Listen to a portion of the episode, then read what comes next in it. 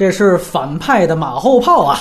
你好，我是波米。你好，我是党科长。你好，我是张扬。首先，希望你帮忙点击一下页中的广告。这一段呢，迪士尼的动画真人版系列闹出大新闻，包括刚出预告片的花木兰，以及选出了黑人当主角的小美人鱼。那咱们可以借着今天的话题，都把这些事情来聊一聊。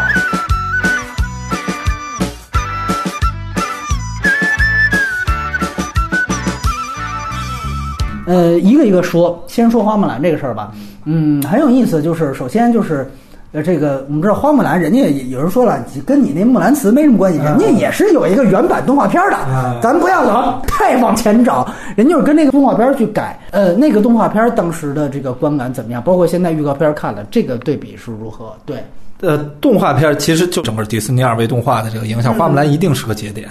一定是个节点，尤其是对中国动画人，它是一个很关键的节点，你知道吗？这个节点是因为雪崩那场戏吗？是是怎么？对，就是它里头其实其实就包括就里头很多的场面，其实木兰她决定去替父从军的那一刻，然后包括这个木须龙在那个灵堂里头出来跟一堆祖先的对话，就这些一幕一幕的，其实就是它因为文化靠近了，它不像狮子王什么的泰山对吧？它讲的都是他妈的非洲雨林里的故事对吧？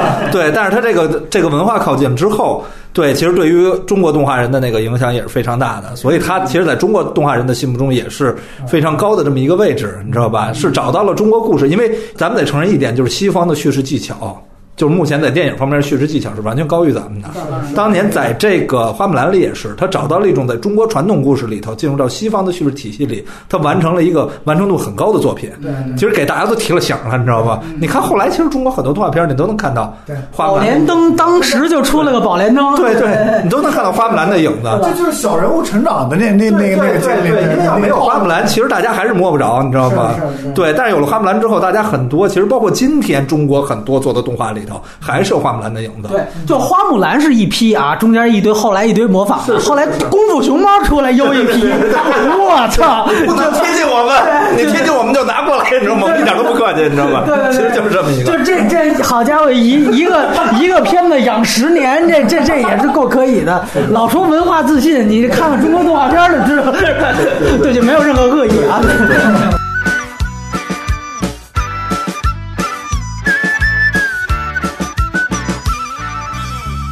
咱们就说回这个实拍吧啊，我觉得有可能又是一车祸现场，知道吧？就目前爆出这些东西啊，因为我还是说动画片二维动画二维动画美感跟它概括的东西，你知道吧？有些东西它只有属于那个形式的时候，它才能诞生出美来。我目前反正因为现在爆出来的预告片物料很有限啊，但是里头当郑佩佩和这个木兰出现那个妆容的时候，真的就惊了，你知道吗？就是我操，这我我明白他怎么弄出来的，我知道他的思路啊什么的，因为作为导演，我知道他想创作出一种什么样的感觉，但是观感真的不是特别舒服。我只能说没有惊喜，要唯一的惊喜就是这两张脸，你知道吧？啊，就是你说这预告片没有惊喜是吧？对对，预告片是没有惊喜，没有什么我意料，因为我估计也是第一款物料，所以它只是一引子，对，所以它没有释放出来什么太超出我想象的东西，甚至于在中间一个段落里头，我没看出好莱坞。标准的东西，嗯，你知道吗？我觉得这跟陈坤原来拍那个差不多，对吧？赵薇马一喊那种场面，其实跟国内的这种电影有什么区别？嗯嗯，对吧？呃，这很有意思啊，就是呃，在这儿我还追问一个问题，就是呃，花木兰原版那个动画，嗯，呃，它也是歌舞片啊，但里边有大量唱段，对对对。呃，你觉得在它的这个迪士尼的那一批最经典的二维动画里边，它算是一个怎么样的？非常上乘，非常上乘。你今天回去看花木兰，那种给你带来的那种。就是从动画技术上，还是说是表现力，就是它是它是一个整体嘛，就从技术上带来表现力不亚于狮子王的，那都是原原那帮最经典的团队干出来的东西。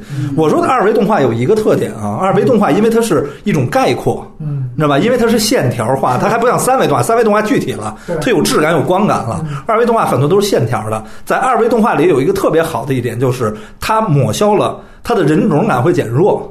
对吧？就是你看花木兰的时候，虽然他画的是中国人，对吧？但是你没那么认真。对对对。但是当你看刘亦菲这脸，那太具体了，这这不是他妈抽象的。对。因为二维动画是带有抽象感的，是是。对吧？你看到刘亦菲这张脸太具体了，她每一个行为、每一个表情什么的所映射出来那些东西，它就跟看动画的感受完全不一样的。所以为什么说我对它并没有什么太乐观的想象，就在于此。嗯，哎，这是很有意思的一个。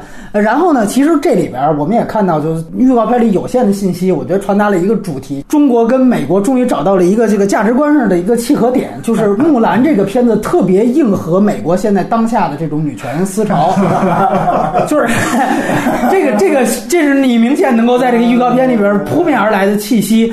呃，科长怎么看待这个事儿？对，我告诉你，我看的第一印象，我会感觉它是一个武侠版的喜福会。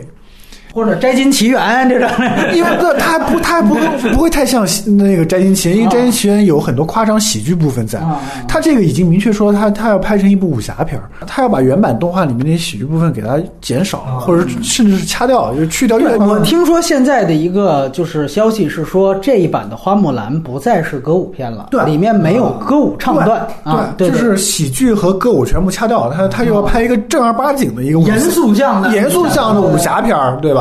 他《卧虎藏龙》在那边也卖了，所以我就照那来，是吧？我跟你说啊，《卧虎藏龙》那是李安拍的，那个那个东方气息，那种东方元素，你你作为中国人也是能够能够能够接受的，你知道吗？就是能够理解的。但是你让那个迪士尼它出来的东西就是喜福会，呃，原来九十年代或者是千禧年初的时候，就好莱坞对中国或者会对对东方的那种印象，会有很强的那种神秘感在，你知道吗？它会有一种很强的神秘感在，笼罩着这样的一个片氛围。最后由木兰这样一个非常独立这样的一个女性形象去冲破这种什么世俗观或者怎么样，你你完全就是我作为一个中国观众，就是你完全能够想象他最后拍出来的那个效果大概是什么样子，包括就是我之前说什么李连杰、巩俐啊，或者是甄子丹丹，对啊，这三个都是演过好莱坞电影的，他们演好莱坞电影是什么样的这种感觉，你心里是有数的。你在新版的花木兰里面不可能会去突破他们以前演好莱坞片子那种印象，对吧？巩俐跟章子怡一起演的那个叫什么去了啊？艺伎回路艺伎回路，对吧？他巩俐他们不会突破那种，包括甄子丹也是一个武行的这样的一个形象，他也不会突破那个，叶师傅，哎，啊，对吧？我说这话都慎言啊，咱都没看那正片呢，你在看这个我觉得这部电影也不要求他突破，你知道吗？哎用这些人都是符号嘛，对对对对吧？我就给你组合起来了。嗯我这里插一个问题，就是说，呃，因为因为我们没看过正片，我觉得确实要严谨一些。我觉得有这么一种倾向，我们可以去讨论。因为现在我看到的一部分争议，可能集中在于，就还是就是你看，刚才张亮导演聊的是从动画到真人，但是咱们观众关注现在不是这个，咱们观众觉得有问题是。从西方到中国，觉得这里边儿你看，哎，这这这后边儿什么福建土楼都出现，说你这他妈太客气了吧？这又把中国元素咔咔就往这儿拼，说觉得这个就是对中国充满东方主义的意淫的想象。你觉得这个本身值不值得批判？在我看来，我个人是不觉得不值得去杠的。我我是不会在意这些这些细节的，就是你呈现的这样的一个，就是包括，因为我会觉得，就是莫兰的这个身世，他到底是哪人？就是他福建人还是中原人？这个东西，他在电影当中，他肯定不是一个最重要的一个元素，因为因为原版动画的它的一个最主要的一个故事套路，它是一个小人物成长为英雄的这样一个动作，它也不是一个女性向的，它也不是一个女权主义向的这样一个故事，它是说的是一个就是默默无闻的这样的一个可能会就是受到家庭这种传统约束的这样一个小人物，是如何通过自己的努力，就是慢慢成为一个拯救整个这个整个皇城的这样一个英雄这样的一个故事。他用的是好莱坞最经典的那种故事套路。那你现在改为真人版以后，你肯定还是要沿用这样一个套路，无非就是在里面加入了一些就是我现在最流行的一些女权主义。在这个版本当中，你会他可能会放大一些女性的这样的一些冲突，包括女儿与父权、女儿与君权，对吧？与君王的这种较量。你把故事的这种重心，或者是整个的这个人物和主题重心放在这个上面，好好的去做改编的话，我觉得刚才说的什么土楼啊，这些这些都不重要，我觉得都不重要。它唯一重要的是什么呢？就是找到一个中西结合的那个平衡点，我觉得它就是成功的。至于它这个历史细节这个东西，我真的觉得不重要。因为按照好莱坞这种工业套路，因为我都能想象到他应该可能会就就是怎么样好看怎么来，或者怎么样的细致怎么来，就是他的服装可能会用很多真实的这种布料或者怎么去做，但他可能不会去考虑到就是说你到底是中原人还是或哪个朝代或者这个对吧？个这个点啊，一直是中国电影观众、电视观众最关注的一个点。你拍历史，我的天哪，他能给你翻出来当年的这个事迹，给你查，你们这个你话都不能这么说。这因为一直是大家特别热衷的一个点。但是其实刚才听到，就是二位聊到，因为我没太关注他幕后的这些事儿。如果他真的说。我进入到实拍版之后，我做了一定的取舍，就有些东西我不要了，我要么给它弄成另外一个方向，反而我会有一点小期待。对对对对，就是他跟狮子王的思路是不一样的，你知道吧？狮子王有什么还想要？对对对，是是对对对对嗯。是这这，我觉得是一关键。但是就是说，另外一点就是说，其实大家的这个关注点，嗯，有时候也会觉得，就是因为当你已经使用了华人演员之后，嗯可能大家也觉得你应该有一个更细致的对于中国文化的更尊重的这样的一个态度。嗯你毕竟想赚我们的钱嘛，好像才有这样的一个市场。嗯对，我觉得这个其实更多它本身形成了一个文化现象，我们可以继续去观察。但目前我来看，我其实最终我都不关注的，我就一看就开始刘亦菲他们家里就说我已经给你都都安排亲事了，完了他一脸的不愿意，完了我就知道这个其实就是女权方向。这个就是聊到咱们下边这个话题。你刚才聊到说巩俐是吧？这个之前演过好莱坞的片子，就是《艺伎回忆录》。《艺伎回忆录》导演干嘛去了呢？要拍小美人鱼。就是我们下来说这个话题，罗伯·马歇尔，哎，罗伯·马歇尔。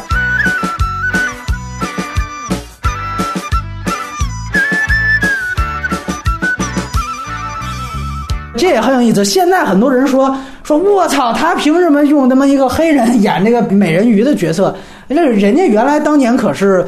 应该算是当时还顶了一定的压力，启用了三位华人演员。当然，这在中国这边也也没没落到什么好处，就是让杨紫琼、这个呃巩俐跟章子怡一起演了一个当时其实算是好莱坞的 A 级的大片了，A 级制作的。我操，那服化道太牛逼了！对那个 A 级对奥斯卡提名的服化道奖啊，装修奖横扫啊，好像横扫，对，那很牛逼。对，他是干过这样的一个事情了。那正好是他拍《芝加哥》之后，对，这个导演也是拍《芝加哥》的导演，拿了奥斯卡最佳影片私监。制对吧？对，老斯监制没错，当时梦工厂。哎，现在来给迪士尼干这事儿，呃，所以人也说，就他可能作为导演来讲，他选角思路一直是这样的，就是不是说现在蹭了迪士尼的这个政治正确，而是说人家一直有这种少数裔的这样的一个关注。呃，但是呢，也有人说这原版呢是丹麦的，是吧？这小美人鱼嘛，大家是哥本哈根没 没没去过也看见过吧？人是丹麦的这么一个 原著的，就不是黑人。你拍黑豹，你再用黑人，大家都没意见。说这就不能那么来。现在反正是有这么两派，呃，我不知道这个事儿两位怎么看？邓部长这次先聊聊，对，我这次是站在偏方啊，哦我这次站偏方。嗯呃，这这偏方后来以后偏方反正有一个官方，反正有有有有一个回应嘛，就是说，首先小美人鱼它是一个虚拟角色，什么叫虚拟角色？就是它不是真人，啊，对，对吧？这单鱼嘛，人鱼嘛，啊，人鱼说对，他是丹麦的，但丹麦也是有黑人的，对吧？是吧？然后，但这事儿啊，其实迪士尼也不是第一次做这事儿，《公主与青蛙》她也是黑人女主角，对对对对啊，她是在动画片里面选了一个黑人黑人女主啊。我就拿《黑人公主与青蛙》这个举例，它里面的歌舞，它里面的这个剧情像，它是反公主像的，然后它的风格也是反传统的这种白人歌剧歌舞型，它其实是属于有有很多这种黑人的街头音乐在里面。就是如果你以《公主与青蛙》这样的例子去去看的话，就罗伯·马歇尔这般的小美人鱼，你确实对他会还是会有点期待的。他不像《狮子王》，《狮子王》是找了一个没有歌舞片导演经验的这样一个人来去导演，马歇尔是歌舞片导演出身，对。然后他还专门我要芝加哥嘛，对，他还专门为了这片儿，他请了一个就是就专门的一个配乐大师来做他的配乐。嗯，所以你会知道，就是他从这个制作方面，他其实是肯定要对这个片的歌舞场面，他是是有一个比较大的这样一个改动的。包括之后就是根据这个女主角去怎么设计符合她这种形象或者她个人风格，因为她是 R&B 歌手，她本身就是她这个演员本身就是歌手出身，就你怎么去符合她声线的这样的一些歌舞场景的编排，这个是跟原版动画不一样的一些地方，你是会值得期待这样的地方。你拿现在《狮子王》如果去做个对比的话，我反倒会比较期待这个小美人鱼的这个版本，对吧？你从这个角度去说，包括你一个黑人的这样的一个公主形象，你肯定也会在故事上面是不是会有一些改动，包括跟那白人的这样的一个男主这样之间的一个一个一个互动，对吧？因为黑人和白人这个在人种上面，或者是在他这种个人习惯风格上面是完全两个样子的，或者完全两种风格，所以你呈现出来这个片子，你肯定会是跟原来的那个动画片是不一样的这种东西。所以我如果是以以这样的角度来看的话，我反倒觉得这个选角在一定程度当上它是很大胆，我而且是很值得期待的这样一个事情。当然，我也很理解为什么么大家都说就是小美人鱼她必须就是红发，就是白皮肤蓝眼睛，因为大家会自然而然主主要是这两年给大家带来的惯性，实在是就是说，我、操，你选一个黑人女的就是政治正确。但问题是说，迪士尼它没有做好的一点是，它你真正选择这种目的性的去，你给观众一个解释。迪士尼自己在但是我个人觉得，在片子拍完之前不需要解释。我我觉得根本前提说，今天我们聊这个事儿，我们是拿它当一个事件聊，也不是说去聊这个片子啊。因为本质这片子还没拍出来呢。你像今天我们疯狂吐槽《新狮子王》，那是拍出来，我们都看了，我们都看了，我们聊这，对，我们花了钱花了钱看了这片子，我们当然是可以说这事儿。我刚一选角出来，我只是向大家有一信息公告，对吧？这就跟说现在电视剧天天剧本公示，对吧？就刚出了两句话，刚出两句话你就上去骂街，说这里肯定有十个 bug，你这对？我都我觉得冲突点就在于，就是说，你包括我刚才说的，就迪士尼这几年这种动改真的这种电影，它太过于忠实原著或者怎么样，就造成了这样的一些问题所在。而且迪士尼太强势了，就是迪士尼既然很强势，而且又在过去的这些电影里面，嗯，就加入了太多这种关于就是政治、社会运动方面的这种东西在里面，你也怪不了观众说你对。对你这个选角表示很不满，会或或者是把你归到政治正确这一方去，我觉得是这样的。当然，也像你说的，可能最后要是等片子出来以后，你才知道是怎么样一个的。但我是觉得，就是说这个选角还是给了这个片子一些新的不一样的期待。哎，我问问张导，这原来的小美人鱼的动画版你看过吗？当时这个觉得它是一个什么样的位置，在它那个经典里边啊？就肯定是经典序列里的啊对，肯定是经典序列里的。但是从技法肯定也是很比较精湛的，对。是八九年啊，是是是是是是是，对。但是它确实就是它不像后头那个影响力那么大，它就在于它早，对。但是其实它也具有代表性的，对。然后其实刚才我听这选角这意思，这新闻我知道，但是我真的没太关注这个事儿，你知道吧？因为我觉得迪士尼干出什么都正常，知道吗？就是我觉得是这样啊，就首先如果选一个白人女孩的话，回回到最经典形象，一定是最保险的一种做法。哎对于迪士尼来讲啊，他下这盘大棋，这生意对吧？他一定这么做。但是他现在选择了一个黑人女孩，一定有他的原因。从目前，反正我觉得他要的效果已经达到了，就是大家在广泛议论这件事儿，是吧？这就站在一个营销的角度讲。但是其实，当我准确的知道这个信息之后，我再看这新闻，我也是充满期待的。我想他想干什么，你知道吧？因为我觉得迪士尼今天失去的就是勇气。对，就刚才咱们聊他在创作上的勇气，而迪士尼当年闯天靠什么闯江湖？对对吧？就是就是我他妈就能干出来你想不到的事儿，没错对吧？但是今天你没有勇气了，因为你厂越做越大，然后你慢慢做事儿图安稳。对，这个是我对于小美人鱼用一个黑人演员做的乐观期待。而另外一方面，我说我担心的问题是什么？就是刚才咱们一直在讨论的这个政治正确，因为咱们聊到了迪士尼。其实今天他要什么并不重要了，迪因为你说他要钱，迪士尼有的是钱，他缺就刚才咱们聊的缺这一两亿票房嘛，对吧？你他妈就没票房我都不担心，影响不到我本体。问题更大的是他怕什么？就我觉得涉及到这个选角问题，更多的是迪士尼到底怕什么？如果咱们谈到一个所谓政治方面的那个问题，我觉得现在迪士尼就有点像每年咱们中国的春晚一样，你知道吗？春晚已经不是要什么了，因为我已经全国观众大家都在看了。那我怕，我怕，就千万别给我有更多的什么东西，我只要给大家呈现一个满足你的东西就够了。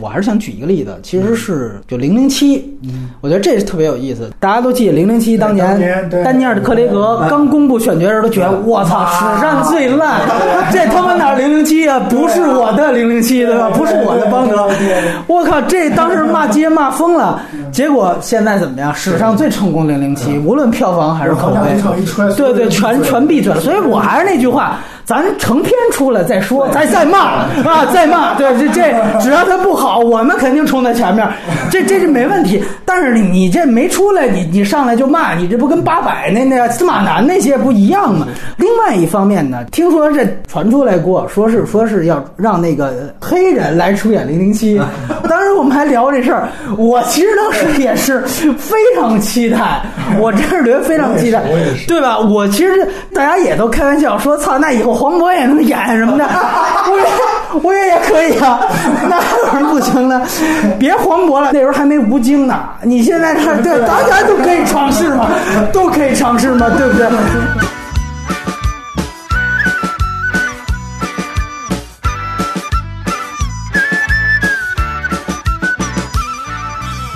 张导刚刚才说的一点，我非常同意，就是哎，为什么现在他缺的就是勇气，嗯就是缺的就是变，嗯他现在所有的问题都是抱残守缺，所以我觉得任何一点变化，哪怕是政治因素推进他的变化，他只要有那变化都挺好。我想说，你像《沉睡魔咒》，你现在翻回去说那算是一个贴近女权的东西吧？最后我操，那巫师居然给反转了，安吉丽娜·朱莉演的哦，是巫师来救公主，不是王子救公主。我最后凑一个这样的一个事情，但是我觉得现在看，反倒在他这一批动改真的电影里边，这个改编不可谓不高级。啊，我不论是我什么流派，我觉得这个东西算是留下来了，包括《冰雪奇缘》双公主的设置，我觉得这都算是一定的变化，都比传统的我再把白雪公主，我再把灰姑娘再拍一遍，那有什么意思呢？包括《疯狂动物城》也是。对对，我觉得这其实就是变，无论是什么因素推进它的变，我觉得这都要看到。当然，有人说刘亦菲选刘黄种人是因为花木兰本来就是中国人，呃，那个黑美人鱼就情况不一样。这只是具体项目分析的对比，但是我们现在看到的它整个大盘子都是一个抱残守缺的情况，我们需要这个变数。嗯，我觉得这个其实是我对它不是说特别，因为尤其北美也确实有个影响，说最后骂了半天，最后真还给换了。因为我是希望，其实真正的能够看到你，因为这个，他肯定因为是选择了有色艺，他会有这方面的创作上的调整，呃，那他一定会有一些的新的变化。对，包括零零七，虽然现在丹丹尼尔·克雷格，我觉得他现在也算是零零七上的一个这戏霸了，就是老爸儿不放你那刘领导拍成那样，你就赶紧下去吧，就完了。就那个布洛克利啊，他就是让他多留一一步是一步，这个想法是要命的。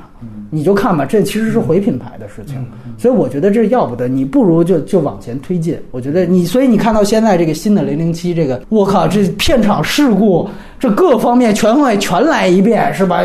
这就换了导演，完了新导演说是天天在家打游戏机不上工，完了剧组人不干，我这都没听说还有这事儿。对，完了后来完了上了工，这又受伤，我的妈呀！这是原来是丹尼保尔嘛，后来也让人给炒了，说因为他们想把零零七写死，结果他们不让嘛，你就看出这种里边保守的思维在作祟，所以我真的不希望看到那样的一种这个效果出现，所以我觉得。尝试一下，而且咱们国内观众，我觉得有时候也不说替古人担心啊，就是你你你你你你担心一下中国文化被人侵侵扰的事儿，这我还理解。你丹麦文化这是不是被黑人侵扰？好多人一下子也就这不是我的小美人鱼，我奇怪，八九年那版你电影院看的吗？我真不信，你知道吗？我说实话，就是因为我觉得大部分人是凑热闹，是因为这个现在选的女主角不太符合他们这种东方人审美，你知道吗？这说就就最那说白了不就是种族歧视吗？是有点，我觉得是对吧？那如我觉得说实话，去你去杠这个的，你才是真有点种族歧视。对其实，哎，他种族歧视才更要去在作品里面普及种族平权，这才证明这个主题议题表达的迫切性和现实性。你这不是正正好应和了他的这样的一个表达现实吗？对，当然我不知道是不是有经济考虑，比如说《黑豹》这个在美国去年大卖之后，是不是这个也给了他一定的这个经济上的一定的底气？你包括我们这之之前也都聊过，包括你看美队把盾牌传给猎鹰了，但是虽然漫画里是这样的，就是大家总会往这方面想，就是因为黑豹出来之后，大家也觉得这是一个重要的市场了。有这方面考虑，毕竟现在黑人族群确实是它是一个票仓啊。这么说说到底吧，你看啊，比如说花木兰，我觉得这女权意味是非常明显，这我不带褒贬啊，就是客观叙述的女权意味非常明显。你看这个在女权上吐槽这个事情，在中国观众是非常少的，没有，最多就从民族主义角度出发的挑挑毛病。这个是黑人那边的特别多，它本质上最终还是屁股决定脑袋。咱们说句实话，就其实都有保守势力，都有保守想法，但是有的时候，比如说现状是。你比如你现在要说一句，比如说你这个就是他妈完全的那做女权生意，大家就会骂你，对吧？就会说难道难道这样的这个思想不应该宣传吗？但是呢，你在中国这舆论环境，你要说这就是做黑人生意，这这没人管。这说的好，这说的好。它其实是一个，就是最终还是屁股决定脑袋。我们处在什么样的舆论环境？对，那迪士尼因为它是做全球生意的，它很难平衡。那在美国，它那它就是重要的，它黑人它也是重要的。但是你搁美国以外地区，那就麻烦了。对，所以这个我觉得都都。